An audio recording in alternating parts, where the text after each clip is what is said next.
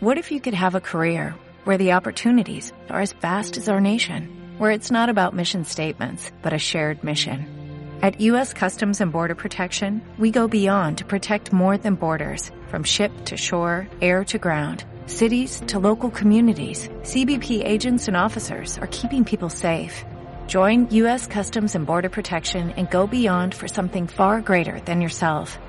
Learn more at cbp.gov/careers.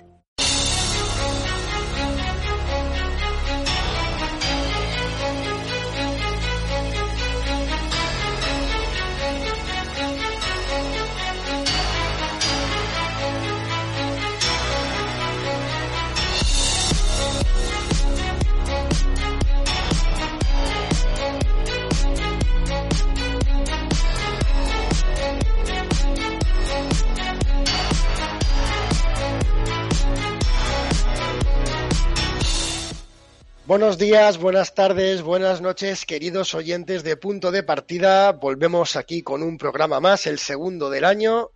El segundo desde que el programa, bueno, ha cambiado un poquito, es diferente ahora porque somos menos. Estamos solamente aquí un servidor, Animal, y mi compañero Eric Draven, y paso directamente a presentarle. Hola Eric, ¿cómo estás? ¿Cómo te va? ¿Qué tal la semana?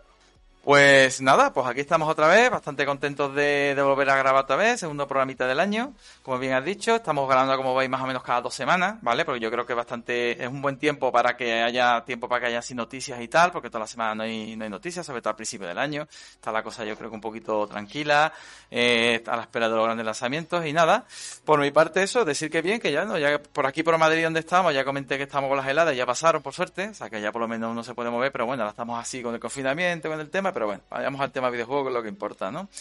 De esta semana puedo comentar que básicamente lo que he estado jugando últimamente ha sido al Cyberpunk. He jugando a Cyberpunk, sigo muy contento con él.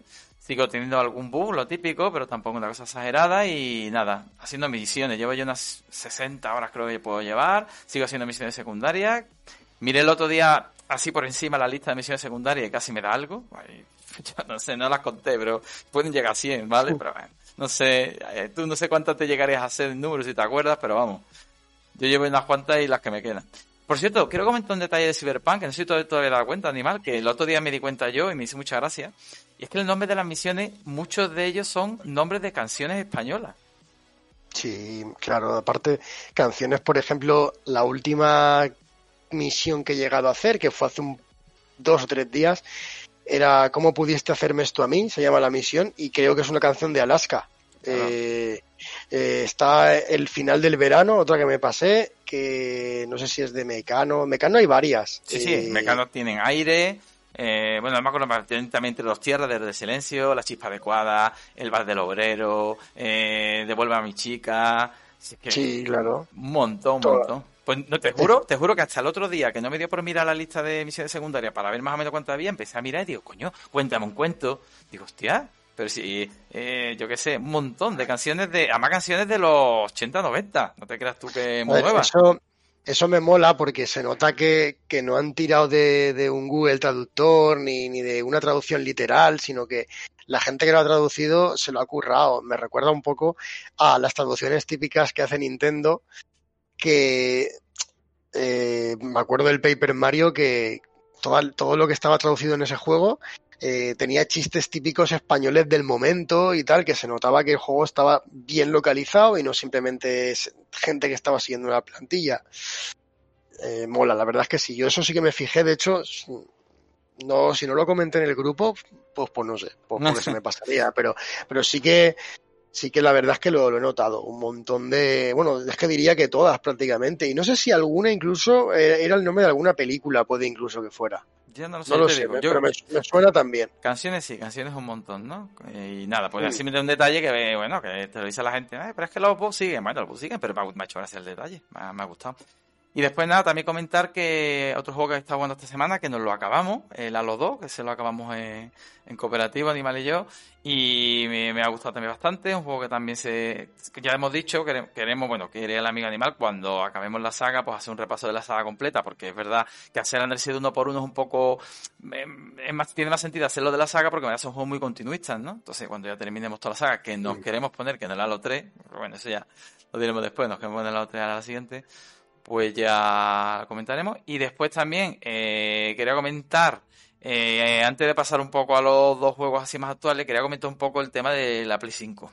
A ver, sigo todavía queriendo comprarme una Play 5 y no me dejan. Tengo 500 euros ahí parados en el banco y no hay manera de que se los pueda dar a Sony. Se los quiero tirar a la cara, pero así fuerte, ¿no? Fuerte, ahí, así. Si le hago daño, mejor.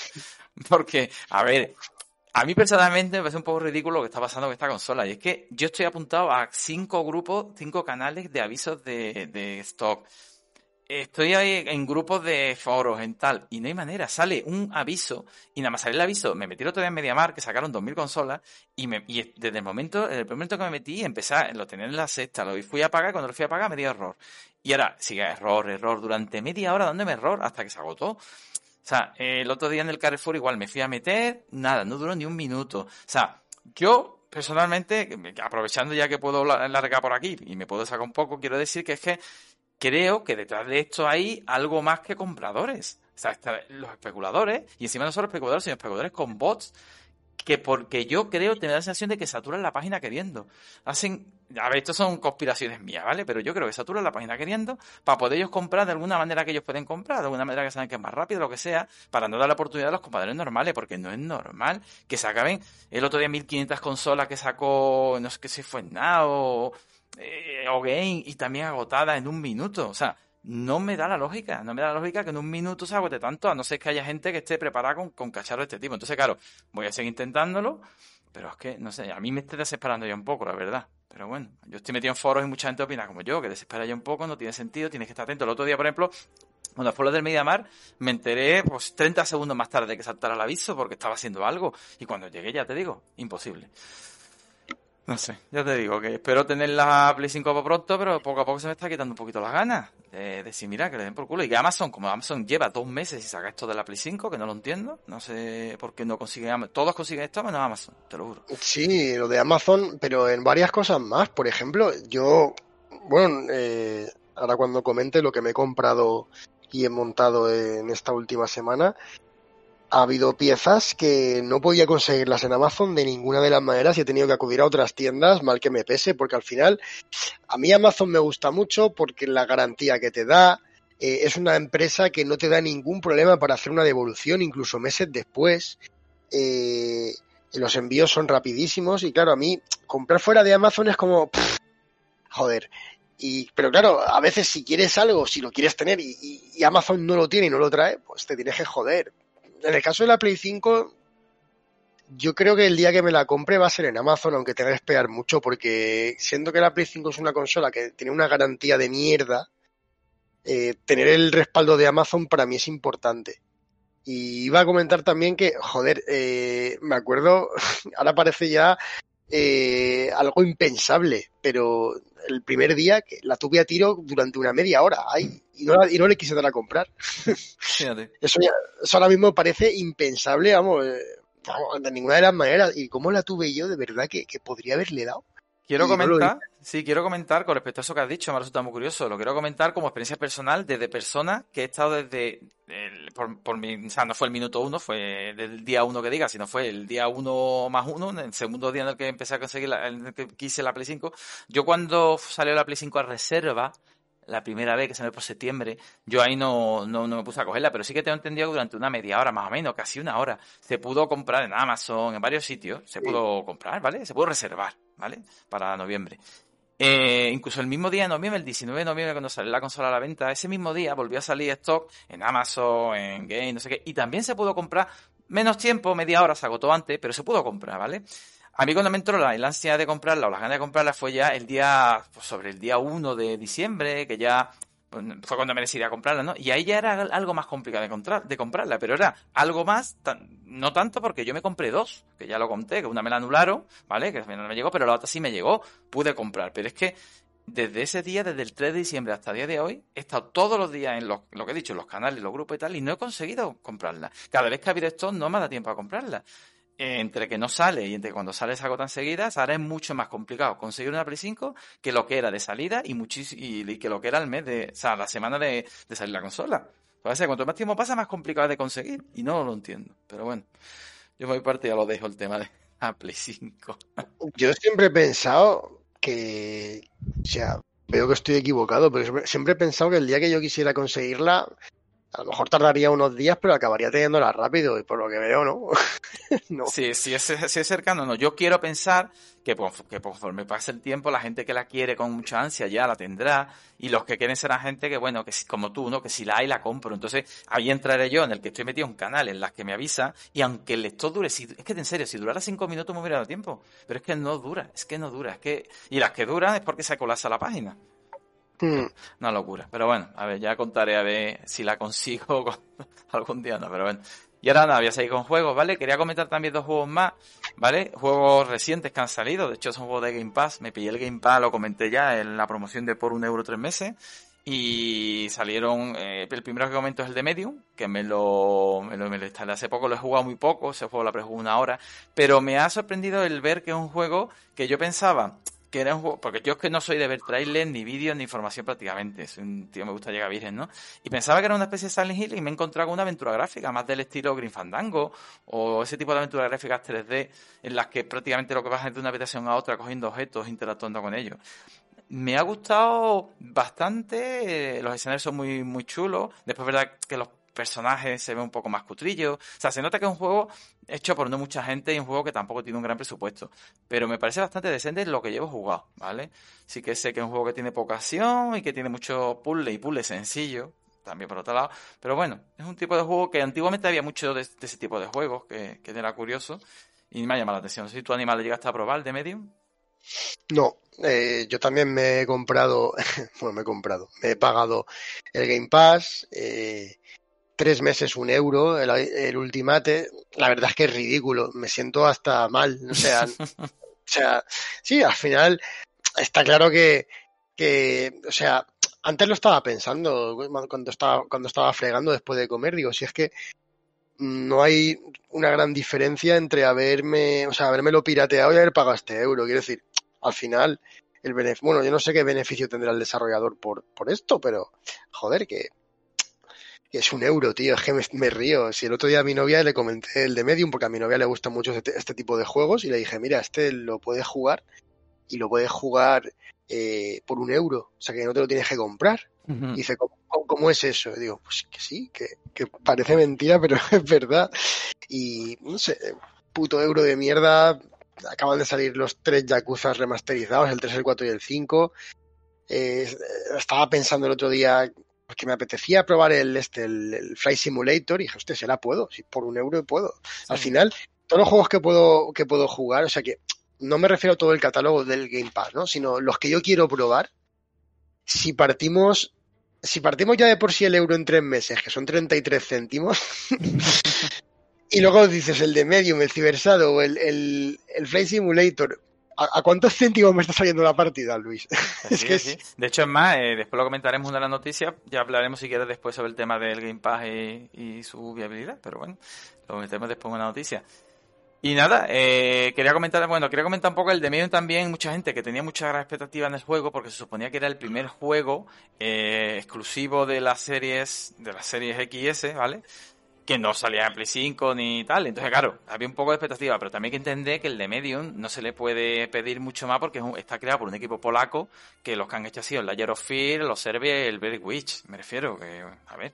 Pero bueno, dentro de lo que de lo que de lo que es el juego a mí me parece bastante interesante, pero evidentemente no es eh, un juego que vaya a demostrar lo que es de lo que es capaz X, por ejemplo. No, como mucha gente creía o esperaba que era. Pero bueno, Vamos con más juegos también que tengo, porque esta semana, bueno, estas dos semanas, la verdad que está jugando bastante.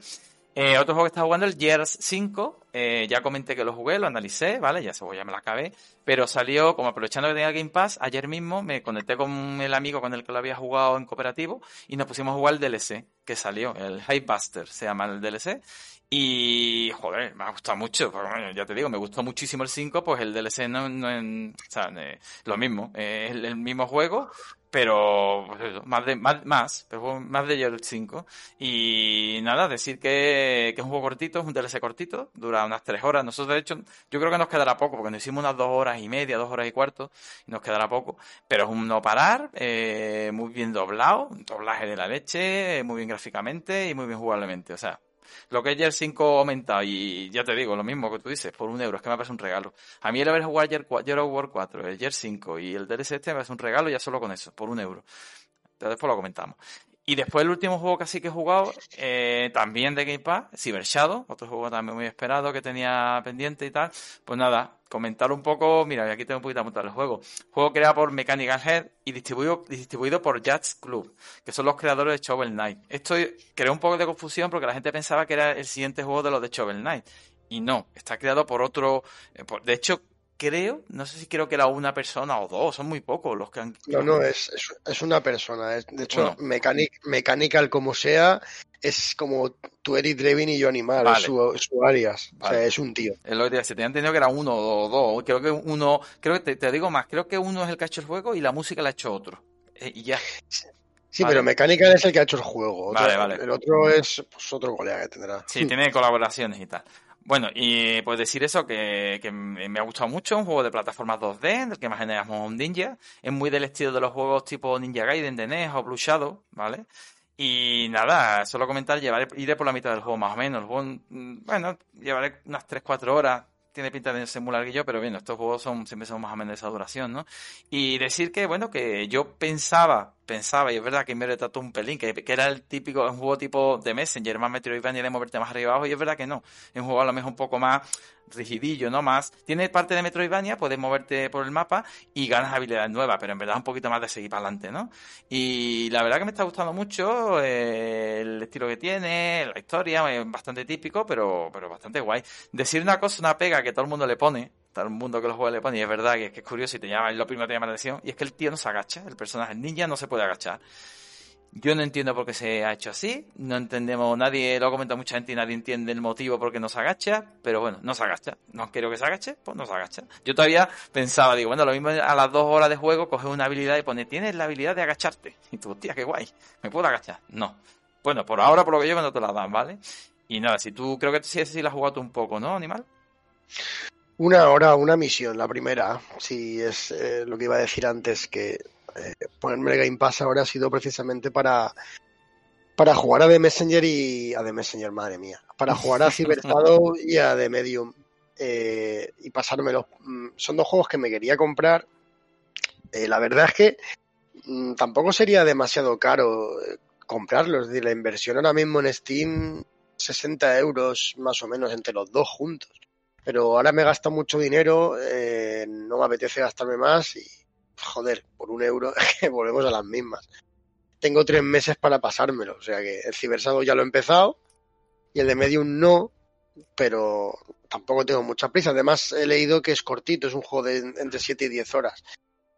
Así que sí, ahora, a ver, ahora comentaré un poquito yo lo que me ha parecido Cibersado la hora que he jugado, que tampoco tampoco puedo hablar mucho. Vale, bueno, yo me parte ya, eh, ya, ya he hablado demasiado esta presentación ha sido larguísima, pero es que tenía mucha cosa acumulada y muchas ganas de hablar. Pero vamos, ya poco más. Lo único que decía es que. De hecho, sí. Vamos a empalmar la, presentación con la despedida. Ya está, esto es el. No, hombre, como lo habíamos hablado, en vez de.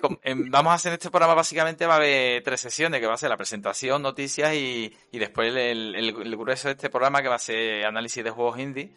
Eh, entonces, pues bueno, ya que va a ser solo tres partes, pues hemos hecho esta un poquito más larga, ¿no? Eh, la presentación en sí. Y nada, solo decir que el de Cyberchado que me ha gustado mucho, lo recomiendo mucho si te gusta este tipo de juegos, y que la música mola un montón. La música este está muy, muy chula. Por mi parte ya, poco más. Bueno, yo ya me conocéis, soy animal, y bueno, a ver, jugar.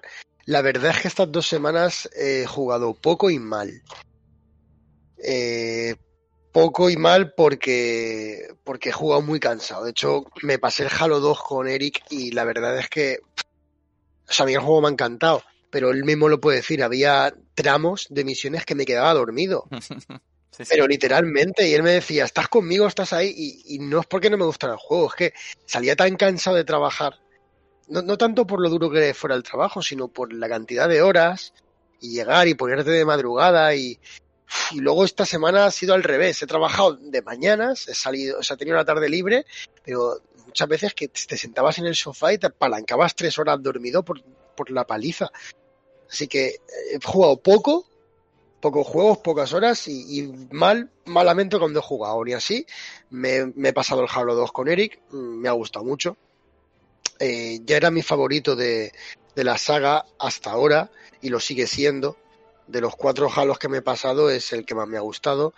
Eh, tiene una cosa muy buena y es que sin llegar, por ejemplo, a tener escenarios tan grandes como los de Halo Reach, aumentan mucho su tamaño con respecto a los del primer Halo eh, y además ganan mucha, muchísima calidad en el diseño de niveles porque ya, ya no tira de esa repetición que tiraba el primer Halo, eh, casi absurda ya. O sea, había pantallas que, que eran una sucesión de habitaciones clónicas. Prácticamente decías, joder, si por aquí ya he pasado.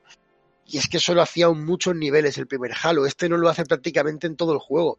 Mucho mejor en ese aspecto. Más variedad de enemigos, más variedad de armas, de situaciones, de, de vehículos. La verdad es que Halo 2 eh, me gusta mucho. Incluso nos lo hemos pasado con el, con el mítico doblaje eh, hmm. sudamericano. No puedo decir, eh, o sea, latino. No es de ningún país en concreto. Recuerdo que en su momento, cuando salió el juego, había mucha pelea de, de, varios, varias personas que yo conocía de diferentes países. Decían, no, no, eh, yo soy ecuatoriano y esto no es de aquí, y un mexicano, esto tampoco es de aquí, y un colombiano, esto no es de aquí. Parece que hicieron un popurrí y ya está muy gracioso. También dentro de lo que son los doblajes de serie Z de Halo, que manda huevos, no, te puedes, te puedes tomar en serio la historia del Halo, se esfuerza mucho Bungie en que no lo hagas porque le meten mucho humor que, que a veces no pinta mucho, pero eh, joder, me acuerdo del Johnson este cuando ve al Inquisidor. Hola, ¿qué tal? Después de llevarse una hostia. o, el de, ¿cómo, ¿cómo, le decía la chavala en el capítulo 2? Eh, ah, sí, cuando dice, yo sé lo que le gusta a las mujeres, sacando un arma. cuando, en fin. cuando le dice al capitán, le dice, eh, nunca me regalas nada y él, es la primera que me ve y tiene un detalle y me regala un tanque. O, el detalle, ¿no? En la escena final que le dicen al jefe maestro, ¿qué hace, ¿qué hace usted ahí? Y él dice, continuar o acabar con esta guerra. Pero lo dice un tono que, que, que, o sea, la situación está jodida, pero el juego parece que quiere que no esté jodida. En fin, muy bueno el Halo 2. Decir que nos lo hemos pasado con los gráficos remasterizados y la verdad es que es un gustazo. Eh, empecé a pasármelo primero un, bueno, empecé a jugarlo en 4K la verdad es que como empecé a pasármelo en mi portátil, eh, que tenía una 2060 de portátil y tal, la verdad es que no tiraba del todo bien, sobre todo cuando el escenario era muy grande, en interiores sí. Pero luego, el último día, ya la última misión, nos la pasamos con mi nuevo ordenador, que esa es la mayor novedad que tengo, más allá de lo que he jugado. Me he comprado un ordenador nuevo, un ordenador eh, hecho a piezas y montado por mí, el ordenador me ha costado 2.100 euros en total y hay que tener en cuenta que son piezas sueltas. Este ordenador te lo quieres comprar en un MediaMar, primero que no te lo van a vender, porque esto es muy Master Race. y segundo que si lo vendieran esto sería 3.000 pavos o más. Eh, al principio dije que iba a montarlo por piezas, pero en varios meses y luego me calenté y al final lo he pedido todo en el mismo mes y me lo he montado y está aquí funcionando. Eh, he tenido mucha suerte porque he podido pillar una gráfica buena que, bueno, para quien no lo sepa, ahora mismo comprarte una buena gráfica, bueno, ¿qué cojones? Comprarte una gráfica la que sea, eh, es casi buscar una Play 5, ¿vale? O sea, es muy difícil encontrar una gráfica. Amazon no tiene stock de gráficas y cuando salen gráficas, eh, salen en, páginas random, o sea, mm, que tienes que estar muy muy atento a los grupos de Telegram, de grupos de ofertas, a que la gente te avise, y cuando salen están saliendo con un sobreprecio de tres pares de narices. Para que, para que os hagáis una idea, la 3070, que es la que yo me he comprado, salió con un PVP recomendado de 500 y poco, ¿vale? Al cambio al euro, pues iba un poquito más de 500, 550 o así, 530, depende. Yo ahora estoy viendo la 3070, lo poco que la he visto, la he visto a 750, 800 euros, ¿vale? Al precio de la 3080. La 3080 no la he vuelto a ver en stock y miedo me da el precio al que podrían ponerla cuando vuelva a tener stock. Eh, en fin, yo lo que pasa es que he tenido mucha, mucha suerte. Un día hablando con Rockstar, con el compañero nuestro que participó en el anterior podcast con nosotros hablando sobre Cyberpunk, eh, le dije, le, estaba vacilando un poco y le dije, mira, tío, al final yo creo que me voy a comprar la 3090, que es la única que no tiene problemas de stock. Claro, es una gráfica que ella sola vale lo que vale mi ordenador. Entonces, como la gente no se gasta lo que vale, pues de esa gráfica sí hay stock. Pero no es lo que yo quería pagar. Que lo podría haber pagado, pero no lo quería pagar. Y me dice, oye, ¿y no te vale esta? Y me pasó un enlace a PC Componentes de, la, de una 3070 y mi respuesta fue, hombre, sí me valdría, pero no creo que haya. dice, ¿qué coño? Pincha, que hay stock. Pincha y efectivamente había stock. Ponía que llegaba sobre el 10 de febrero, porque se ve que PC Componentes lo que hace es que cuando tiene una previsión de que va a recibir tarjetas gráficas, las pone a la venta y te dice que te va a llegar muy tarde, que luego no es verdad. A mí me llegó el 20 o el 21 de enero, 20 días antes de lo que ponía y solamente 12 días después de pedirla. O sea, todo entra en bastante, bastante bien, bastante razonable. No es. Siendo que me la vendieron sin stock a previsión, en 12 días no está mal. Y además no me costó muy cara. O sea, vi dos, la negra y la blanca. Es una 3070 de Zotac. Zotac es un ensamblador que no es de los mejores, pero tampoco tiene mala fama. Hace, ensambla bien. Eh, no es la 3070 más Pro la que me he comprado. Hay 3070 de Gigabyte de Asus con tres ventiladores. Yo no he comprado una que tiene dos ventiladores, es un poco más pequeña, aunque no deja de ser una 3070. O sea, no está capada. De hecho, al contrario, eh, viene con overclock incluso, pero bueno, el caso es que la vi en stock, la negra valía 560 y la blanca 590. La blanca, pues por ser un poco más chula y diferente, valía un poco más cara. Total, que entre que me estaba pensando cuál de las dos comprar, la negra voló ya no estaba. Hmm. Y conforme lo vi el percal, es que ni me lo planteé. O sea, apagué el cerebro y solo dejé que, funcionara mi dedo. Comprar, comprar y comprar. Ahora ya está pedida. La blanca, porque es que me iba a quedar sin ella. Sí que es verdad que luego, por curiosidad, estuve revisando y hubo stock durante todo ese día de la blanca. Al día siguiente ya no, pero durante todo el día se pudo comprar, la verdad. O sea que ya es mucho más de lo que a Eric le hubiera gustado. Le gustaría la Play 5, ¿eh? Ojalá tuviera un día entero para pedirla. Pero un día, entero estuvo y nada. Me llegó el ordenador. O sea, lo último que me llegó fue la torre, la caja, que se retrasó mucho por el tema del Filomena este. Tenía que haber llegado antes, pero se quedó parada un tiempo. Pero nada, me llegó y la semana pasada tuve tres días libres seguidos, sábado, domingo, lunes, y dije, pues, ahí, aquí, ahora y me puse a montarla. Estuve montando la torre, pues con algún parón para comer y tal, desde la una de la tarde hasta las diez de la noche, o sea, hubo momentos, claro, yo no, tengo mucha experiencia, yo ya había montado un par de ordenadores, pero hace años, y al final, obvio, no es muy difícil, de hecho, siguiendo tutoriales en internet y con los manuales muy presentes y leyéndotelos, el ordenador se monta, o sea, no tienes ningún problema, si no eres un café ni un manazal, lo que pasa es que, joder, monté primero dos ventiladores superiores que le he puesto a la torre. Luego, como el Noctua que le he puesto al procesador es muy gordo, tuve que quitarlos. Luego, una cosa que no me entraba de, la torre, unas plaquetas que tiene para los discos duros que la verdad es que no están muy bien construidas. Eh, luego que si pones la gráfica en el PCI de arriba y lo quieres luego, te das cuenta que lo tenías que haber puesto en el de abajo. Eh, mierdas de estas me pasaron muchas, que me hicieron eh, retrabajar lo bueno es que al final, mira, mi novia me, veía y yo desesperado, digo, ¿en qué cojones me he metido? Digo, no me podría haber metido en PC componentes y pedir que me lo montaran. La verdad es que no. Porque como he comprado las piezas en tiendas diferentes, en Amazon, en PC componentes, por falta de stock, por ejemplo, Amazon no tiene fuentes de alimentación de 850 vatios de una marca buena. No tiene. Directamente, no puede. Yo me he comprado una de 850 vatios porque quería asegurar al final, eh, contra más caras son las piezas, más potentes son, más voltaje gastan, más consumen. Entonces, no se te recomienda, yo no te recomiendo que te compres una fuente de alimentación de 500 vatios si tu, si tu ordenador va a ser muy potente. Entonces, yo me he ido por una grande. O sea, grande de potencia, no de tamaño. Y la verdad es que no encontraba. Al final en PC Componentes sí encontré. PC Componentes he tenido que comprar varias piezas que no encontraba en Amazon. La verdad es que es raro, pero bueno, al final es lo que hay.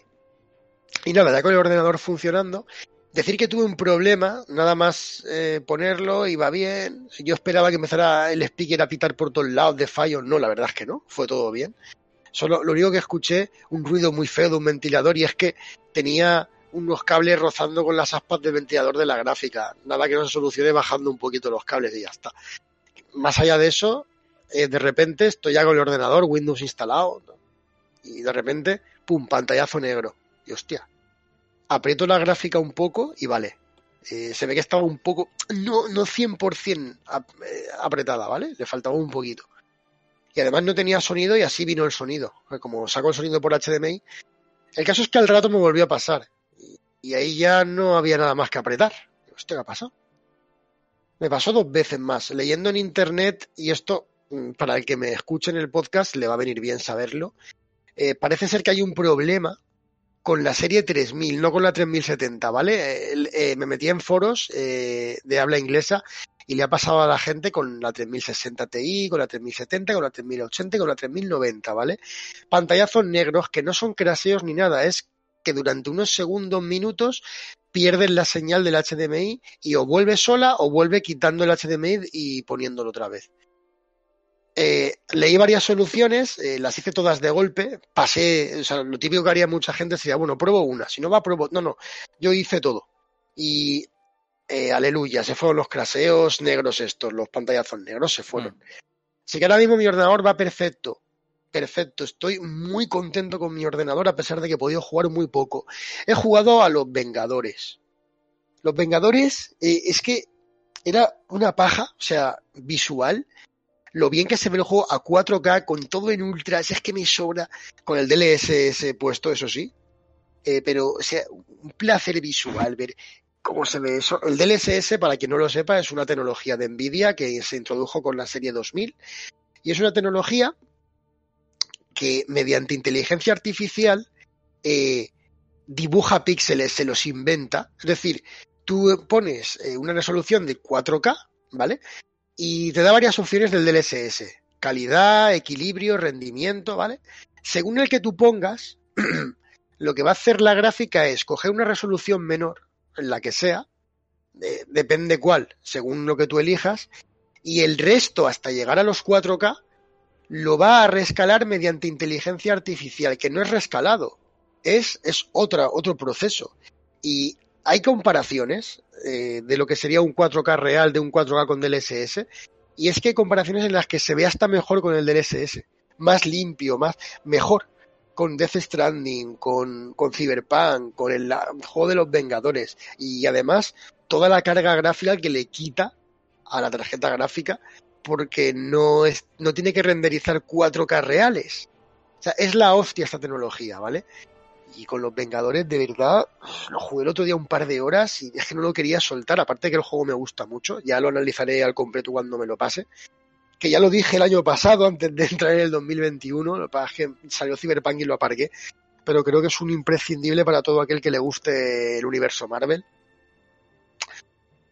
Y eso, eh, la verdad es que estaba disfrutando, estaba, digo, usted, cuando venga mi novia se lo voy a enseñar que va a flipar encima con la tele de 65 pulgadas. Decir que me planteé hace poco montarme, y de hecho sigo teniendo la idea, pasa es que la he aparcado de momento, en doble fila, de montarme en una habitación que, que la llamamos el cuarto de los trastos, que la estamos reformando, montar un escritorio con una mesa de estas chulas que se venden, que toda la superficie de la mesa es alfombrilla, ponerme un monitor de estos guapos modernos, ultra wide de 21 novenos, ponerme el ordenador ahí, y es que fue ponerme los Vengadores aquí en mi salón a 65 pulgadas. Eh, con esta calidad dije una polla. Yo no quiero ahora mismo eh, prescindir de esto, de este tamaño, de no. Yo estoy bien así, la verdad, y muy, muy contento con, con esto. El Halo 2, el último capítulo, nos lo pasamos con, con mi ordenador nuevo y ahí sí que eso 4K espectacular, ni una bajada de frames, en fin, la verdad es que súper contento con el ordenador, eh, muy muy contento y además la satisfacción de cada vez que lo veo, decir, lo he montado yo. Hmm. O sea, y he podido y va perfecto y, un lujo, una refrigeración brutal. Eh, vamos, estoy muy orgulloso de mi ordenador, que es mi ordenador. Solo falta que yo hubiera hecho las piezas, a eso no llego. Eh, y nada, eh, para acabar, he probado Cibersado, pero nada, una hora, un capítulo. La verdad es que no, no, no me considero capaz de analizar absolutamente nada del juego. Sí que decir que el primer capítulo eh, me ha dado la sensación, pero claro, es que es el primer capítulo, me ha dado la sensación de ser un poquito soso. Eh, pero por, en general, por, por, el tipo de enemigos, por, por, el escenario en sí. A ver, es un comienzo, ¿vale? Al final, pues tampoco vas a empezar con toda la tralla. Pero sí que es verdad que me ha dado esa sensación un poquito así. Decir que el, que el primer capítulo de Sekiro, que es uno de mis juegos favoritos de la generación y de la, y de la vida, me pareció también soso la primera parte y luego, pues eso, de mis juegos favoritos. O sea que no, no significa nada, pero sí que es verdad que le, le, falta un poquillo para mi gusto. El no poder agacharte es para darle con una mano, con toda la mano abierta al chaval que lo ha hecho, porque es que no lo entiendo. Nah. O sea, es como cuando en el Heavenly War no podías saltar. Sí. ¿Cómo que no puedo saltar? Te comento. Pues no puedo agachar. Sí, lo que has dicho de lo de que te parece soso, eh, conforme he avanzado, ya te digo, yo ya iré por la mitad del juego, por porcentaje me pone que llevo un 47% de, del juego. Eh, es un juego que está un escalón por debajo de juegos como The Messenger o, o juegos de ese estilo, me refiero. Se nota que menos dinero, se nota que lo ha hecho una persona solo y con menos ayuda, ¿sabes? Porque no te creas que esa sensación que tienes de es un juego que está bien, pero no es de los buenos, buenos de este estilo, la tiene, la tiene, yo todavía la tengo, ¿sabes? Voy para adelante y, bueno, el diseño de la fase, algunos enemigos estar en algún sitio.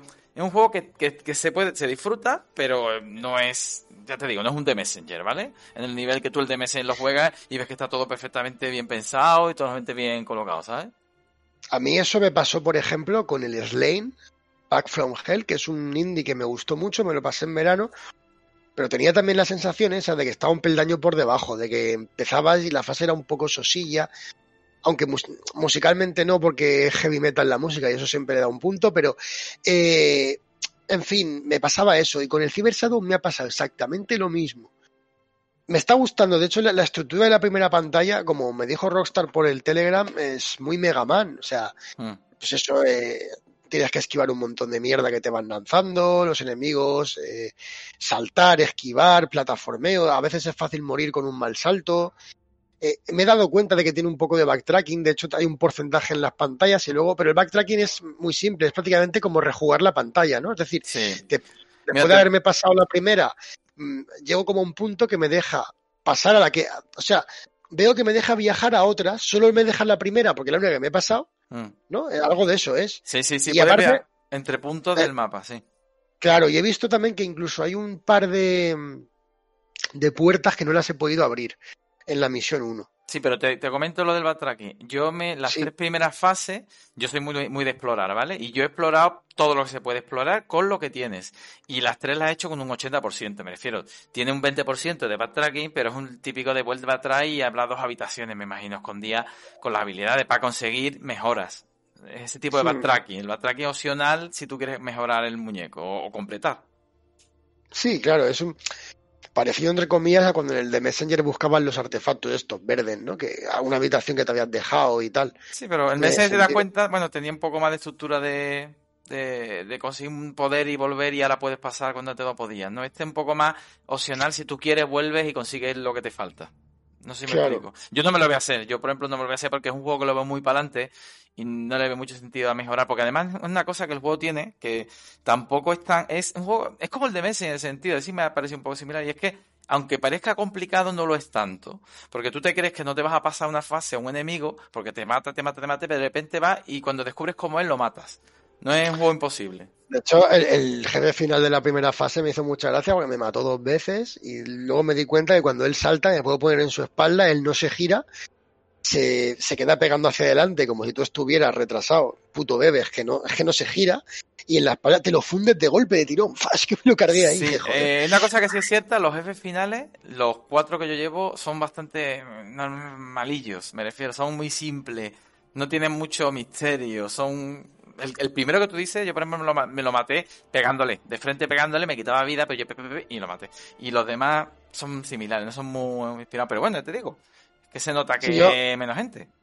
Yo la sensación que tengo jugándolo es que el juego está bien, es divertido, tiene buena música, es engancha, porque al final es un tipo de juego que a poco que tengas cariño y tal, haciéndolo me refiero, pues te va a salir bien, pero está por debajo de los grandes indies del, de, del mundo, o sea, de los que han salido ¿eh? tanto en su género como en general. De los que después hablaremos. Hmm. Y nada, eh, terminando, tampoco mucho más que decir, porque ayer quería jugar, de hecho quería probar el de Medium, aunque fuera verlo, y no pude. Decir el de Medium, eso sí se me ha olvidado cuando lo quería comentar cuando has hablado tú, que por lo que comentan, yo lo quiero probar en primera persona para cabrearme. Tiene una optimización de mierda por lo que he leído. O sea, hay gente que no es capaz de correrlo con una 3080 a 60 FPS en 1080, que no estamos hablando de 4K, ¿eh? en 1080. Yo te, te puedo comentar la experiencia mía, ¿vale? Yo lo he puesto al máximo porque soy juego de, si me permite, pues siempre lo pongo al máximo, a 60 FPS, gráficos al máximo. Y me da tirones de vez en cuando, pero como un juego aventura gráfica 3D, cuando estás moviéndote entre habitaciones, en principio no suele pasar nada. Es cuando hay alguna escena en la que pasa algo que alguna vez, de vez en cuando, me da un tironcillo y se nota que baja los FPS. A mí no me importa, porque la verdad, eh, como no es un juego tampoco para mí tan esperado y se ve bien, pues la mayoría del tiempo va a 60, no me importa, pero de vez en cuando sí que tiene caída, ¿vale? Tiene caída. A mí sí me importa porque me acabo de gastar 2.100 euros. no, hombre, pero que a, ti te, que a ti si te va a ti con caída ya a mí me da algo, ya entonces que luego está mal programado. Yo pensaba que era por verdeado. Yo voy a poner el juego a 4K eh, con, en Ultra y le voy a activar el DLSS que lo tiene. Y ya comentaré cómo me va. eh, por, lo que, por lo que veo que es el juego, es que no me debería de, de, bajar ni un frame. Ni uno, porque es que al final el de, el de Medium eh, es un juego indie. Es decir, mmm, ahora cuando hagamos el debate y análisis de un montón de indies, no, análisis tampoco, es que está un poco mal dicho. Queremos hablar de un montón de juegos indie que nos han marcado. Uh -huh. Tampoco analizarlos, porque entonces el podcast va a durar 10 horas, pero eh, me gustaría primero explicar una introducción de qué es un juego indie, ¿vale? Y antes de, no voy a decirlo ahora, pero el de Medium es un juego indie.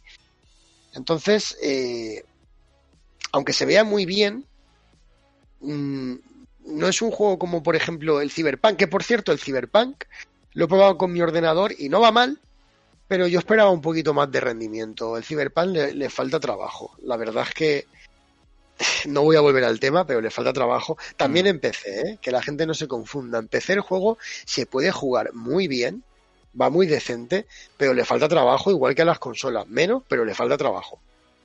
Uh -huh. sí. no, no, me, no, me, no, me, gustaría pensar que CD Projekt va a decir, va, empecé ya va bien. No me gustaría pensar que se van a quedar con esa idea porque no es verdad. No, no, no. Yo no va mal, no va mal, pero no va bien. Te parece que es la versión en la que menos mal va. Claro. Pero no va bien. Estoy de acuerdo. Bien, bien no va. Uh -huh. Y nada, esto ha sido la presentación, que más que una presentación es un podcast en sí mismo de Animal y Eric. Pasamos a las noticias.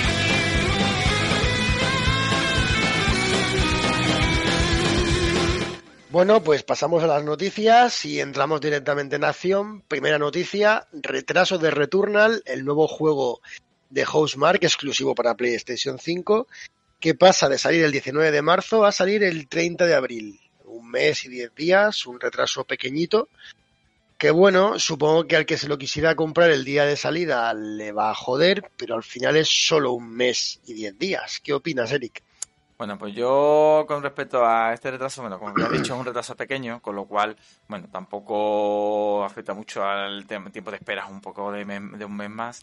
Lo que sí es verdad es que tengo la duda entre si este retraso es debido a temas de parches o de actualización de optimización o es debido a tema de ventas, ¿no? tema de, las ventas así, no sé, por cambiarlo de ventana. Pero bueno, sea como sea, sí que es cierto que últimamente parece ser que lo, los, los retrasos hasta se celebran, porque viendo lo de Cyberpunk, eh, tú dices, hostia, es que prefiero que lo retrase a que el juego salga así, salga sin terminar, sin pulir o algo, con lo cual no, no le veo mayor problema. Y además también comenta que, bueno, que como lo retrasan un mes y medio más, pues así me da más opciones de tener mi Play 5, que, de paso me veo que llega marzo y todavía no la tengo. Yo lo que dices es cierto, aunque también es verdad que, no sé, sale algo importante en marzo, quiero decir, con lo que se pudiera pelear el juego. Porque sí que es verdad que en un mes y diez días no arreglan nada. O sea, es decir, el Returnal está muy cerca de su salida y si vieran que el juego va mal, no cogerían un mes, cogerían tres, cuatro, eh, un mes. Normalmente esos retrasos tienen más pinta de, de, de, querer colocarte en un mes más estratégico para las ventas que en otra cosa, eso es cierto pero tampoco me sale a mí ahora mismo que en marzo vaya a aparecer algún juego importante a nivel de ventas, la verdad, con el que Returnal pudiera competir. Mm, no lo sé ahora mismo. Igual sí, pero yo creo que no. Porque lo más importante va a ser el Resident Evil 8 y sale en mayo. Entonces no, no veo con quién podría pelearse Returnal, la verdad.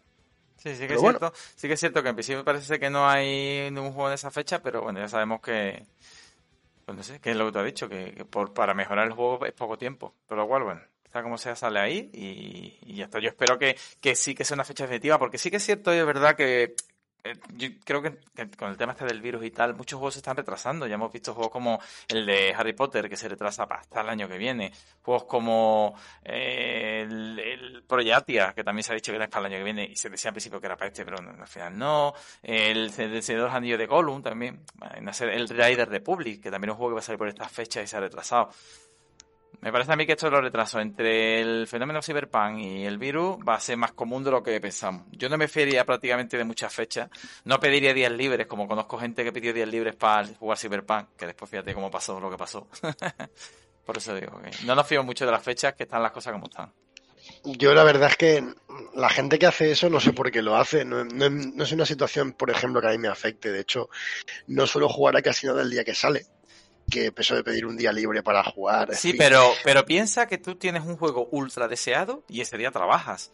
Pues lo mismo el día de salida, nada más salir, quieres dedicarle dos o tres días seguidos a darle caña al juego. Yo sí lo puedo entender, ¿sabes? Con juego ultra deseado. Yo me, cuando salgas el de Wild Dog, pues lo mismo lo, me lo planteo, ¿eh? Lo digo en serio, ¿eh? Yo es que a ese nivel, y tampoco, a ese nivel el único juego que se me ocurre es el Elden Ring. Que yo, que sí que, que es un juego que sí que lo voy a jugar cuando salga. De hecho, con el Cyberpunk lo hice. Me lo compré y lo, lo puse enseguida. Pero para pedirme días libres, no. Pero ya te digo, también depende de la situación de cada uno. Porque a lo mejor una persona es padre de familia y no tiene el mismo tiempo que puedo tener yo en mi tiempo libre. Sí, como yo. Por eso digo que, claro, cada uno, cada uno sabrá su problema. En fin, Vamos. esta noticia pasamos a la siguiente. Xbox Game Pass alcanza los 18 millones de suscriptores y Xbox Live los 100 millones de usuarios al mes. Vale, lo que hemos comentado Eric y yo antes en privado, está bien que Xbox Game Pass alcance 18 millones. Ahora, no parecen pocos, no parece que pueda ser poco rentable. Eh, tenemos un ejemplo que es Netflix, que Netflix tiene 200 millones de suscriptores y Netflix ha pasado por problemas y no estaba muy bien. ¿Qué, ¿Cómo ves esto? Pues eh, igual que tú, como lo hemos comentado antes. muchas veces se compara el Game Pass con Netflix, sí, porque es el Netflix de los videojuegos, ya, pero es que, bien lo has dicho, Netflix 200 millones, Game Pass 18 millones. Teniendo en cuenta además que, bueno, que pues eso es lo que las inversiones que hace Microsoft, toda la compra de estudios, no sé, yo ya te digo que tengo muy claro, muy claro que esto se puede mantener porque Microsoft es una gigante que tiene muchas inversiones por muchos otros aspectos, Windows y, los ordenadores Surface, ¿sabes? Por ahí es por donde Windows saca el dinero, o sea, Microsoft saca el dinero y por eso puede mantener esto, pero yo no lo veo viable de hoy, teniendo en cuenta también, por ejemplo, que pone 18 millones de suscriptores, pero ¿cuántos de esos 18 millones han cogido la promoción de un euro como tú y yo hemos cogido?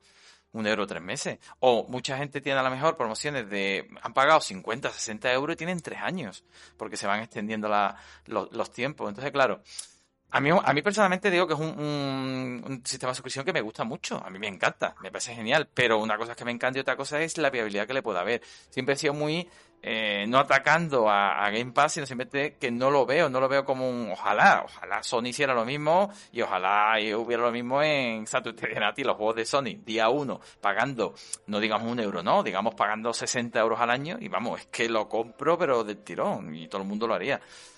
Pero bueno, en principio son las cuentas que Decir también que mm, eh, dieron la última vez que dieron datos fue en septiembre de 2020 y era, fueron 15 millones de abonados los que tenía de suscriptores. Pues eso, ahora vemos que eh, seis meses después tienen 18 millones, han aumentado 3 millones, o sea que está creciendo el servicio poco a poco. Bueno, es una buena señal, es un buen tema, por mí encantado de que vayan para adelante, pero ya te digo, 18 se me antoja poco. A ver, yo, ¿cómo decirlo? Eh, yo el Game Pass sí que es verdad que, ya lo he dicho más de una vez, y a largo plazo no lo veo viable para las grandes producciones. Es que es lo de siempre. Siempre cuando estamos en grupos de Telegram o en foros hay una pelea y si dicen lo que voy a decir yo ahora, eh, parece que eres un anti-Xbox y no es cierto. A mí la verdad es que las, bueno, ni anti-Xbox ni anti nada, me da un poco igual, yo soy pecero. Y a mí, yo me pongo el Game Pass en PC, no en Xbox. Para mí es un servicio más que me ofrece Windows. O sea, para que vean lo que me importa la pelea de consolas. yo, yo veo el Game Pass como, como un servicio que tengo en Windows, que es que es verdad. Mira, ahora mismo estoy enchufado en el ordenador. Tengo Steam puesto. Minimizo. Tengo el Discord contigo aquí. Lo minimizo y tengo mi aplicación de Xbox Game Pass donde veo los juegos que tengo comprados, los que tengo instalados del Game Pass. O sea, es un servicio de Windows para mí. A mí, ¿qué, ¿qué, cojones me estás contando de Xbox como consola? Me da igual. Totalmente igual. De hecho, tengo el, Game Pass Ultimate que me da el Xcloud que puedo jugar en cualquier parte. En streaming. O sea, es que no me hace falta una Xbox para nada. No me hace falta tampoco. Incluso sin streaming digo esto para que la gente le quede claro que, cuando yo puedo opinar una cosa sobre el servicio, la opino como un servicio que me da Windows y no, no una pelea de no, esto lo da Xbox y no lo da PlayStation. Dicho esto, si comparamos ¿no? el tipo de videojuegos que hace Sony con el que podría hacer Microsoft, yo veo totalmente inviable que unas grandes producciones como las de Sony pudieran encajar en un servicio como el Game Pass, no encajar, o sea, encajar a que te dé beneficio económico. Juegos que se hacen en 4, 5, 6 años, con unos presupuestos criminales, y que luego llegue gentuza como Luis y yo, y paguemos un, euro tres meses para todos esos juegos. Y dices, tío, pero te está riendo en mi cara, ¿tú crees que, vamos a pagar a, los... No, no lo veo. Eh, es un debate que la verdad es que mm, me gustaría dejarlo eh, para dentro de un par de años y ver qué niveles de producción alcanzan el nuevo Fable, el Halo Infinite, el, el Awoken, el Perfect Dark. Si me tengo que fiar por lo que se vio en el Halo Infinite, mal. ¿Vale? Entonces, eh, bueno, es que si me tengo que fiar también por lo que se vio del Bleeding Edge o del Grounded, mal. Mal, o sea, todo. diría que el único videojuego así potente que ha sacado el último año Microsoft para el servicio es el Flight Simulator y hay que decir que al final el juego se lo he leído a mucha gente que es prácticamente un early access que por ejemplo eh, leía un chaval que era fan de la saga Flight Simulator y decía que por ejemplo mientras que en otro Flight Simulator había misiones y había cosas que hacer en este no había nada absolutamente nada es un juego que, está en, constante desarrollo. O sea, podría haber sido eh, mencionado como Early Access, por lo que veo. Entonces, mi confianza la tienen porque es que además, eh, vamos a ver, me gusta Halo. Me lo estoy pasando los Halo con Eric. Quiero que el Halo Infinite esté guapo.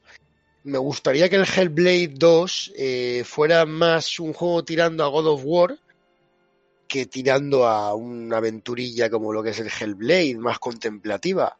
Y me gustaría que tanto el Fable como el Perfect Dark fueran juegos de la hostia. Uno un RPG brutal y otro un, un shooter brutal, igual que el en este de Obsidian. Pero es que lo dudo mucho. Y yo creo que, que Microsoft no va a poner los medios necesarios para hacer juegos como The Last of Us, God of War o Horizon. Es lo que pienso. Si luego ocurre lo contrario, estos juegos son grandes, eh, no es que me tenga que. nadie me va a tapar la boca, porque ojalá.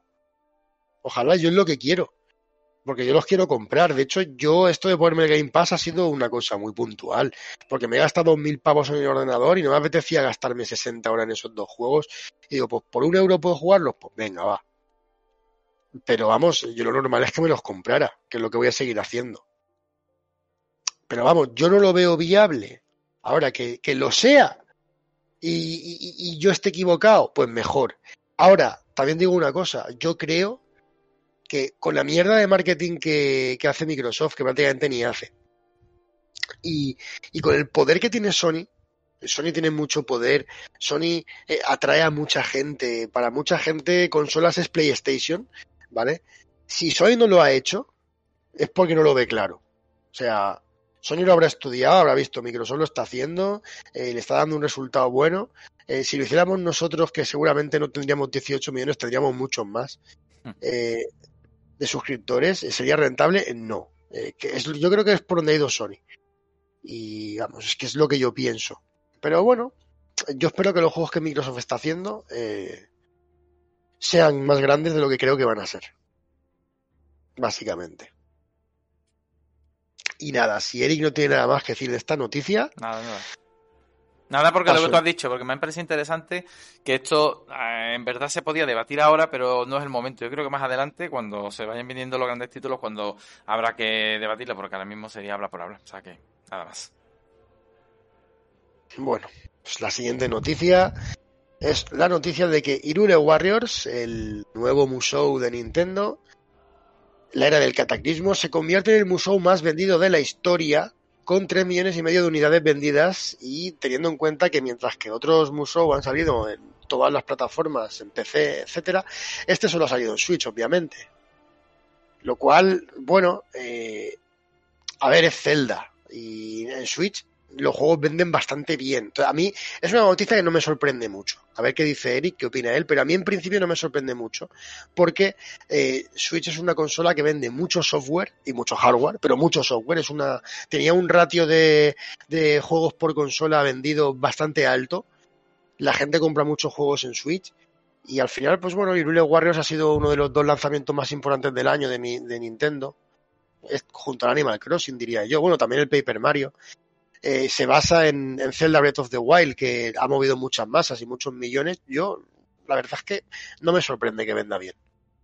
Sí, no, básicamente lo que tú dices, no, sorpresa pesa no es teniendo en cuenta a temas como la escasez de juegos exclusivos que ha tenido la Switch, también con el tema de la saga de que está pasando la saga Zelda y sobre todo en Breath of the Wild, tema artístico y tal, y cómo venden los juegos de Nintendo Switch, que Nintendo Switch se vende bastante bien. O sea, sorpresa o pesa no, pero bueno, es algo a destacar teniendo en cuenta que el récord anterior lo tenía el Dynasty Warrior 4 de 2003, que tenía 2,2 millones de unidades, teniendo en cuenta todas las plataformas, ¿no? Entonces, bueno, es un, son un género en el que en verdad es un poco más, más de nicho, ¿no? Pero con este juego basado en Zelda, pues se ha, se ha pues lo ha comprado más gente. Yo quiero decir, también quería un montón la noticia no solamente por el dato, sino también por, eh, ¿cómo se llama esto? no Pues por, una lanza a favor del juego, porque pues, es un juego que yo llevo ya unas 20 horas llevar a jugar y me está gustando mucho, me parece un juego muy bueno y se le ha criticado mucho el tema técnico, que sí que tiene caída de FPS, no sé qué, que sí es cierto que las tiene, pero es que no es mucho peor que cualquier muso que yo haya jugado. Los musos nunca se han caracterizado por tener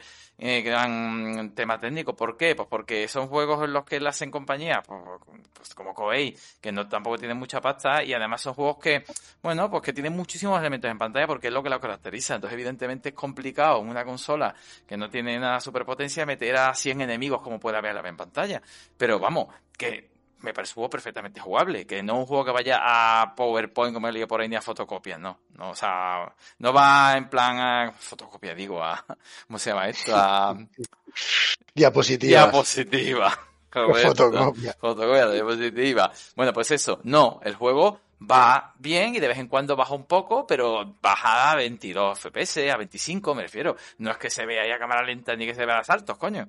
Entonces, nada, yo solo desde aquí recomendar el juego, que la gente no le tenga miedo y a mí me parece un perfecto primer museo para probarlo. Puede no gustarte, pero desde luego no se podrá decir que el juego no es bonito o que no tenga opciones, porque tiene muchísima variedad. Tiene ese problema que tiene muchos museos que es siempre lo mismo, este no lo tiene tanto porque son batallas cortitas, pero después tienes el mapa del of the Wild y dentro de ahí tienes un montón de actividades. Mejorar los armas, eh, mejorar las, entrenar a, los, a los las personajes que tiene, tienes un montón de personajes distintos que son bastante variados, tienes un montón de escenas introductorias que te meten una historia que está bastante chula, la música, el tema artístico, por eso digo, que es un juego que es no solamente un museo de pegar golpes y ya, ¿vale? Tiene muchísimos combos cada persona tiene una serie de combos, muy espectacular en sí, ¿vale? Yo desde aquí ya te digo, lo recomiendo y poco más. Decir a la gente que además no es el primer Irule Warriors eh, que, es, que hay, hay uno anterior que salió en Wii U y que también está en Switch. Eh, basado en Zelda, obviamente, Irule Warriors. De hecho, esta saga, por cierto, en, en, Japón se llama Zelda Musou, literalmente. ¿eh? Ah, no Warriors pues sí, eh, eh, Irule Warriors es el nombre occidental. En Japón se vende como Zelda Musou. Así. Vale, eh, siguiente noticia. Resident Evil 8 se ha presentado por todo lo alto en un vídeo que yo no he visto ni quiero ver. Quiero llegar muy, muy virgen al juego. Pero sí que se pueden decir varias cosas y las dos más importantes. La fecha sale en mayo, 7 de mayo de 2021 y la segunda es que al final parece que sí que el juego es para PlayStation 4 y Xbox One, aparte de las nuevas consolas. La verdad es que se veía venir. Ahora ya pues viene la duda que tiene mucha gente cuando esto ocurre, ¿no? De, entonces, ¿qué, ¿qué, va a pasar? ¿Que, ¿Que, el juego arrastra a la generación anterior? Eh, ¿Me permites, Eric, dar mi opinión antes de pasarte a ti sobre esto? Vale, vamos a ver. Eh, esto en el grupo de Telegram que tenemos, que por cierto, los que escuchéis estáis invitados si queréis. Eh, Rockstar dijo algo que la verdad es que para mí es bastante, bastante claro. Y es que esta generación, el salto que estamos viendo y que vamos a ver, no es que no vaya a ser tan grande como otras generaciones, pero es que hay que recordar a la gente que en esta última generación, eh, la de la Xbox eh, One y PlayStation 4, ha pasado algo que no había pasado nunca en consolas, y es tener una consola en medio, que es la PlayStation 4 Pro y la Xbox One X, que han pegado un salto de calidad bastante grande, los juegos se ven, funcionan y se mueven mucho mejor en las consolas Pro y X que en las anteriores. De hecho, hay juegos que iban ridículamente mal en las consolas FAT en comparación con las nuevas versiones sobre todo en especial la Xbox One X, que tiene muchos juegos a 4K nativos, con HDR, 60 FPS, en fin, ¿vale? Entonces, claro, esta nueva generación, pues el salto que ha pegado, a ver, sí que es grande, o sea, está cogiendo juegos como el Assassin's Creed Valhalla, eh, bueno, iba a decir Cyberpunk, pero no, Cyberpunk. pero bueno, debería, debería, pero el Watch Dogs Legion, ese sí, eh, juegos que, vale, están en las dos generaciones, pero no. O sea, coges el Spider-Man Miles Morales, por ejemplo, y tú no lo puedes jugar como se juega en PlayStation 5 a 4K, 60 FPS, Ray Tracing. O sea, no. No, o sea, hay un salto de calidad. Lo que pasa es que, claro, como los juegos también están en las consolas anteriores y la gente por lo visto está un poco ciega, pues no lo quiere ver, pero, pero el salto, el salto está ahí. Y el salto existe. La cosa es que el salto realmente está ahí, no se puede negar. Pero como digo, eh, la gente no lo quiere apreciar también. Por ejemplo, eh, la PlayStation 4 Pro es una consola que estando a la venta junto a la Slim ha vendido mucho menos que la Slim. La gente prefería comprarse la otra porque valía 100 euros más barata. Y a la gente le daba igual el hecho de comprarse un hardware mejor, quería lo más barato. Que es uno de los temas que no viene al caso, pero bueno, pero me apetece decirlo, es una de las cosas por las que siempre he dicho que al final el, PC es imposible que sea competencia de las consolas nunca, porque el PC es una pieza muy cara, es un, es un capricho muy caro y es que es imposible que tú a esta gente que entre la Pro y la normal se compraba la normal, le metas en la cabeza la idea de comprarse un PC por 1500 pavos, por ejemplo. ¿No? O sea, ¿cuánto ya de irte a los 2000 como me he ido yo? Que va, que va. esto es nicho, pero nicho total. Entonces, volviendo al Resident Evil 8, ¿qué va a pasar con las versiones de PlayStation 4 y Xbox One? Pues bueno, pues pasará a lo mejor como el Assassin's Creed Valhalla, que tendremos unas versiones en consola a 720p, a lo mejor a 30 FPS o no, o algo mejor, ya veremos. Mientras que en las consolas nuevas pues tendrás un juego a 4K, con un montón de más efectos, mucha más calidad visual, con tu HDR, los 60 FPS, en fin, lo que se le presupone a la nueva generación, que además está tirando también, eh, por suerte, está tirando también por los 60 FPS, cosa que es muy de agradecer. La verdad es que de momento están cumpliendo con esto, cosa que por ejemplo no había pasado en anteriores generaciones, ni siquiera con los juegos intergeneracionales. ¿Qué hemos podido ver de, Resident Evil 8? Pues hemos visto mujeres vampiro, hemos visto hombres lobo y hemos visto una jugabilidad en primera persona que recuerda mucho a Resident Evil 7 y de hecho es una continuación no diría directa, directa en el sentido de que no es que salgas de la casa del Resident Evil 7 y apareces en el 8, ha pasado algo, el, el, protagonista Ethan se ha ido con su chica a vivir, tal y pascual, y entonces llega Chris y le jode el día. Eh, es lo poquito que se vio en el teaser en su momento, eso sí que lo vi. Y en fin, una nueva aventura para Ethan Winters que parece que es el nuevo gran protagonista de la saga. ¿Qué opinas tú, Eric? No, básicamente lo que tú has comentado, ¿vale? Sobre el juego en sí, no mucho más, porque yo tampoco ni me veo trailer, ni tampoco eh, me gusta tener tanta información de los juegos antes de que salgan. Soy más de, de, de hablar una vez que lo he probado y lo he jugado, ¿vale? Entonces tampoco voy a añadir mucho más. Lo único sí comentar también que presentaron el nuevo multijugador Resident Evil Reverse y en el que básicamente lo que quieren hacer es una especie de Royal Rumble con personajes famosos de la saga. Por lo que se ve, pues van a salir personajes como León, como Chris Redfield, como Jill, Valentine, Claire, ¿vale? Y después enemigos, pues enemigos como Nemesis, enemigos así emblemáticos, ¿no? Una especie de, bueno, eh, eh, unos contra otros que yo personalmente no les he hecho mucha, mucha atención y creo que tampoco la gente en general lo coja con muchas ganas, pero bueno, Capcom se, se empeña a meter eso. Y después también, otra duda que me queda, porque no se ha aclarado, no se ha dicho ni que sí ni que no. Y como tampoco, ya te digo, tampoco he visto el trailer, tampoco, y hay, bueno, y hay una demo, de hecho, no hemos comentado, la demo que sacaron, también, que eran, es como la demo del Resident Evil que sacaron, del, Resident Evil 7, que es una demo aparte del juego, que no va a estar dentro del juego, pero que te muestra pues el, cómo se ve el juego, con el motor este, la inventación más o menos, Es una, demo, dicen que más que demo es una especie de experiencia pequeñita, no sé si dura una hora o media hora, no me acuerdo la cuánto puede durar, y en el que tampoco hay mucha acción ni nada, ¿no? Sino simplemente unos puzzles sencillitos y tal, ¿vale? Pues eso también salió. Bueno, lo mi duda que tenía, si este juego van al final termina, terminando, van a terminar sacándolo para el VR, ¿vale? Porque, claro, quedó también Civil 7, que a mí me parecería una pena que este no lo sacaran también aprovechando el VR y teniendo en cuenta que se puede sacar primero en PC y que después está prácticamente asegurado las PSVR 2, pues bueno, sería una pena que a lo mejor no ahora, yo creo que es bastante evidente que no ahora, pero que se guardará una opción para la VR, es la duda que me queda. Estaría bien, la verdad. A mí la verdad es que todo lo que sea potenciar la VR y sobre todo con un juego como Resident Evil es positivo. Que lo hagan, pues no lo sé, porque Capcom es muy rarita. De hecho, la versión VR de Resident Evil 7 no está en PC, o sea que, en fin. Ya, ya veremos lo que hacen. Pero bueno, la verdad es que no sé, no, sé qué esperar.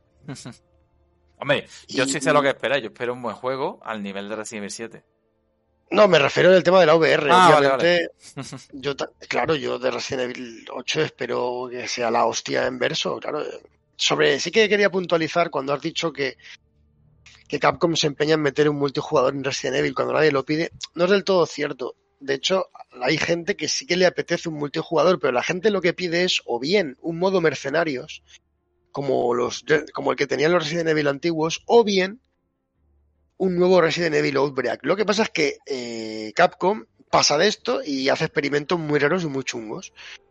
¿Vale? Pero la gente, a ver, no es que lo, no es que pidan a diario un, jugador de Resident Evil, pero si lo hay, pues piden lo que había antes, un Mercenarios, un Outbreak, no estas mierdas que están haciendo. Eso, es que me da la sensación de que lo sacan, pero no lo no se lo ocurran, no lo misma. Es como sacarlo por sacarlo, porque después los ve y no están cuidados, no tienen detalles, no tienen incentivo para jugar, no te incentiva a jugar. Y este tiene toda la pinta de ser lo mismo, es lo que me refiero, ¿no? Que te saca un multijugador como casi por sacarlo.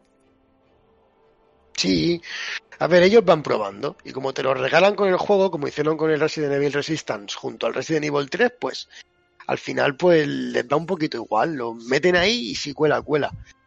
Pero sí que es verdad que éxito no están teniendo y parece que este tampoco lo va a tener. O sea que al final, pues eso. Y bueno, la última noticia, a mí la verdad es que es la que más ilusión me hace, aunque bueno, en fin, tampoco hay mucho que rascar. Dice que Gabe Newell es el director, presidente y dueño, lo que sea, de Valve, eh, asegura que Valve tiene varios juegos en desarrollo y quiere hacer más títulos para un jugador. ¿Vale? A ver, en contexto hay que poner a la gente. Valve es una compañía, la dueña de Steam, que eh, cada juego que hace parece que es una obra maestra. Es decir, mm, Half-Life, Half-Life 2, los Counter-Strike, los Portal, Left 4 Dead, Half-Life Alyx. Eh, lo que pasa es que eh, no hacen juegos prácticamente, están muy, muy, muy parados, sobre todo desde que sacaron eh, hace un montón de años Steam y ya empezaron a tener éxito de otra manera que no haciendo juegos. Prácticamente pararon de hacer juegos. De hecho, siempre está el meme, ¿no? De que en Valve no se sabe lo que es el número 3. Hmm. Porque se quedaron con el Left 4 Dead 2, el Team Fortress 2, el Portal 2, el Half-Life 2. Su último juego fue un juego de cartas llamado Artifact y fue un fracaso. Y, no, por, o sea, no por el juego en sí, que parece que a la gente le pareció como jugabilidad y tal prácticamente el mejor juego de cartas que había, pero por lo visto su modelo de negocio era una mierda. Era un pay to win al final y encima le quitaron el soporte. Valve, después de todo esto, ha estado mucho tiempo parada sin hacer nada, hasta que de repente se descolgó con Half-Life Alyx. Y hostia, para mí es el juego del año, un juego además VR, súper revolucionario, una aventura cojonuda, o sea, olvidaos de experiencias, esto es un juego de 20 horas en VR, con un montón de mecánicas imposibles de trasladar hasta el punto de que sean molonas a un mando eh, sin VR, es decir, es un juego para jugarlo y vivirlo en VR. Y es un juego que además, sin spoilear a nadie, eh, acaba para que empiece un Half-Life 3 que yo recuerdo que me acabé el Half-Life Alyx y dije, hostia, no pueden dejarte así. O sea, tenéis que hacer el Half-Life 3, hijos de puta. Eh, y si es VR, mejor. A ver, entiendo que la VR es muy de nicho, que si Half-Life 3 fuera un juego VR, a la gente le jodería mucho. Hay que decir que Half-Life Alyx, por contenido, duración y, y, y, lo que es en sí, podrían haberlo llamado Half-Life 3. Pero bueno, no es el 3. Entonces, si la gente cogiera un 3 con, con Gordon Freeman, iba a decir Morgan Freeman, con Gordon Freeman, si hicieran un Half-Life 3 con Morgan Freeman, la pella fliparía, desde luego. Si, si dan un Half-Life 3 con, con Gordon Freeman y tal, y fuera solo para VR, bueno, siempre pueden hacer dos opciones, hacer una versión normal y otra para VR, aunque es más trabajo. A mí me ilusiona que, que salga esta noticia, que diga en Valve que están haciendo juegos y la verdad es que más allá que Half-Life 3, que bueno, es lo principal, también me gustaría que se tiraran a por un portal nuevo o a por un, no sé, Team Fortress nuevo, si es que la gente lo quiere. ¿Tú qué opinas? No, básicamente, pues eso, bastante ilusionado por el tema de que este hombre comente esto, ¿no? Porque durante mucho tiempo, pues eso, se decía que Val no iba a volver a ser un juego, de hecho se pensaba, hasta que sacaron, el Artifact este que tú comentas, que tú comentas, y también Half-Life Ali, por supuesto, que fue un juegazo del año pasado. Entonces, hombre, da esperanza, porque no sé si tú eh, sabes desde el último juego que sacaron hasta el Half-Life Ali, ¿cuántos años han podido pasar? Han podido pasar quitando el Artifa, quitando el Artifa. Me refiero a juego tocho. No sé cuál el último. ¿El último fue el Portal 2, puede ser, o cuál? Yo creo que fue el Portal 2, que es del 2011. Por eso digo, casi 10 años, ¿no? Entonces, bueno, una noticia buena y que mm, quiero creerme a este hombre diciendo que está haciendo más juegos de un jugador. Eh, Half-Life 3, pues a ver, sería lo suyo, evidentemente. Eh, el tema es que lo que tú habías dicho, mm, ¿VR o no VR? Ahí tienen el dilema. Las dos versiones, no sé, entonces lo mismo no sería una VR pura, sería una cosa rara. No lo sé. Yo lo que quiero es que saquen algo ya, porque es verdad que todos los juegos prácticamente que han sacado Valve son una maravilla. Es una pieza de compañía y es una pena que perdamos en, el, mundillo este pues una compañía como Valve. O sea que por mi parte bien y deseando a ver qué suerte más noticias. Yo también decir que, por suerte, Valve es una compañía que hace lo que le da la gana. Entonces, si quieren hacer Half-Life 3 en VR, lo van a hacer. le pasará igual. y nada, terminamos con las noticias y pasamos al debate.